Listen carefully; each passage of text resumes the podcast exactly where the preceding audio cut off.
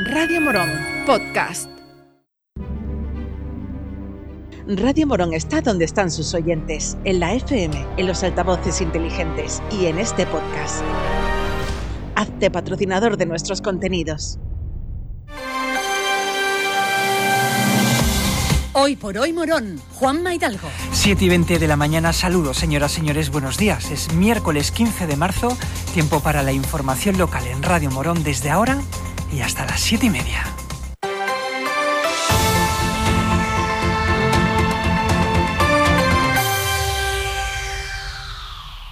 El delegado de obras en el Ayuntamiento de Morón, Ignacio Cala, visitó ayer las obras que se están realizando en la calle San Sebastián y desde allí anunció las intervenciones de mejoras de pavimento que se están llevando a cabo actualmente en diferentes calles de la ciudad y otras que empezarán en los próximos días. Es un programa que, como ya habíamos anunciado, a, raíz de, de un superávit que el Ayuntamiento ha tenido del ejercicio del 2021, hemos podido contratar a una serie de trabajadores eh, son seis plantillas, siete plantillas de trabajadores, eh, entre oficiales y, peones, y que bueno, los estamos dedicando a, mejoras en el pavimento y a mejoras y a, eliminación de deficiencias que hay en toda la ciudad.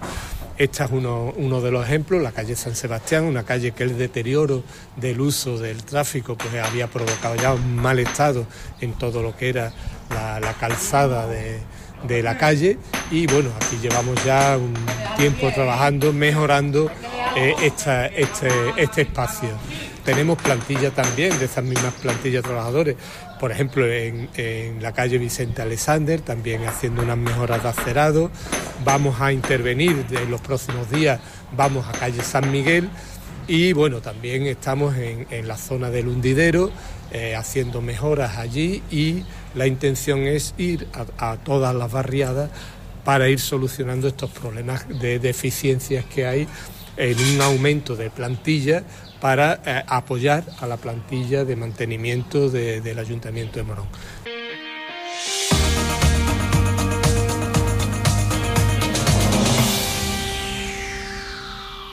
Ayer les adelantamos la moción que Ama Morón va a presentar al Pleno de marzo y hoy lo hacemos con las mociones del Partido Popular y Adelante Morón. El concejal del Partido Popular, Germán Vega, ha explicado en qué consiste la petición que su grupo llevará este jueves al Pleno. Realización de un estudio para la creación de una unidad canina integrada en el cuerpo de la Policía Local de Morón, con las funciones y protocolo que determine la jefatura de policía. Y esta propuesta consiste en la realización de un estudio para la creación de una unidad canina integrada en el cuerpo de la Policía Local de Morón con las funciones y protocolos que determine la propia jefatura de la Policía Local. Todo ello lo hacemos debido al auge y normalización del consumo de estupefacientes entre la población. Eh, muchos ayuntamientos han actuado en consecuencia y se han visto en la obligación de reforzar el cuerpo de la policía local con unidades caninas como herramienta necesaria para revertir esta situación. Principalmente, estos ayuntamientos lo han hecho por dos motivos. Uno, la prevención y dos, la seguridad. El papel del perro es fundamental, debido a que a través del olfato actúa de cortafuego para detectar y limitar la facilidad de transporte de mercancías todos los que somos padres o tenemos hermanos, familiares, etcétera, nos gusta que desde las distintas administraciones y cuerpos de policía se trabaje para que, por ejemplo, adolescentes y jóvenes no tengan acceso con tanta facilidad al consumo de drogas. Con esto, con esta unidad canina, estamos protegiendo a los más jóvenes y estamos dando seguridad a los padres al mismo tiempo. Por otro lado, esta unidad canina la vemos indispensable como herramienta de trabajo para el propio cuerpo de la policía local, ya que facilitaría los rastreos, los cacheos, los controles de vehículos, en los que ayudaría a los agentes a localizar los llamados puntos muertos. Y por su parte, la moción de Adelante Morón busca medidas para evitar el deterioro y el cierre del servicio de urgencias del Hospital de Morón de la Frontera. Escuchamos a su portavoz, Marina Segura uno de los que nosotros creemos que puede ser eh, de los mayores o más graves problemas que podemos encontrarnos en Morón en las próximas semanas y en los próximos meses, que es el deterioro, incluso el cierre de, los servicios de, de urgencia.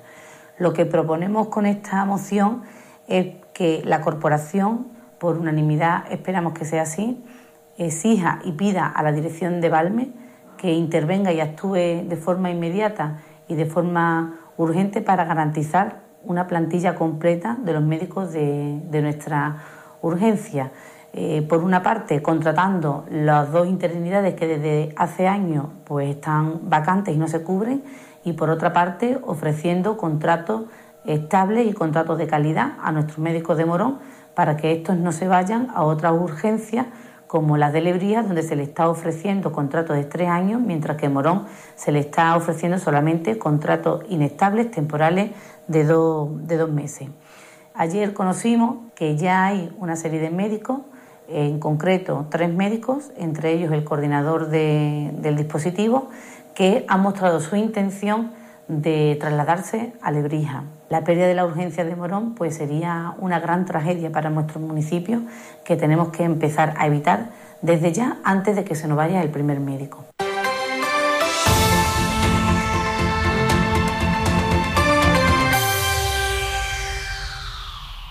El pasado 23 de febrero se firmó un convenio de colaboración entre el Ayuntamiento de Morón y el Colegio Oficial de Veterinarios de Sevilla para abordar la gestión de colonias urbanas felinas por el periodo de un año, siendo prorrogable por periodos de hasta cuatro años.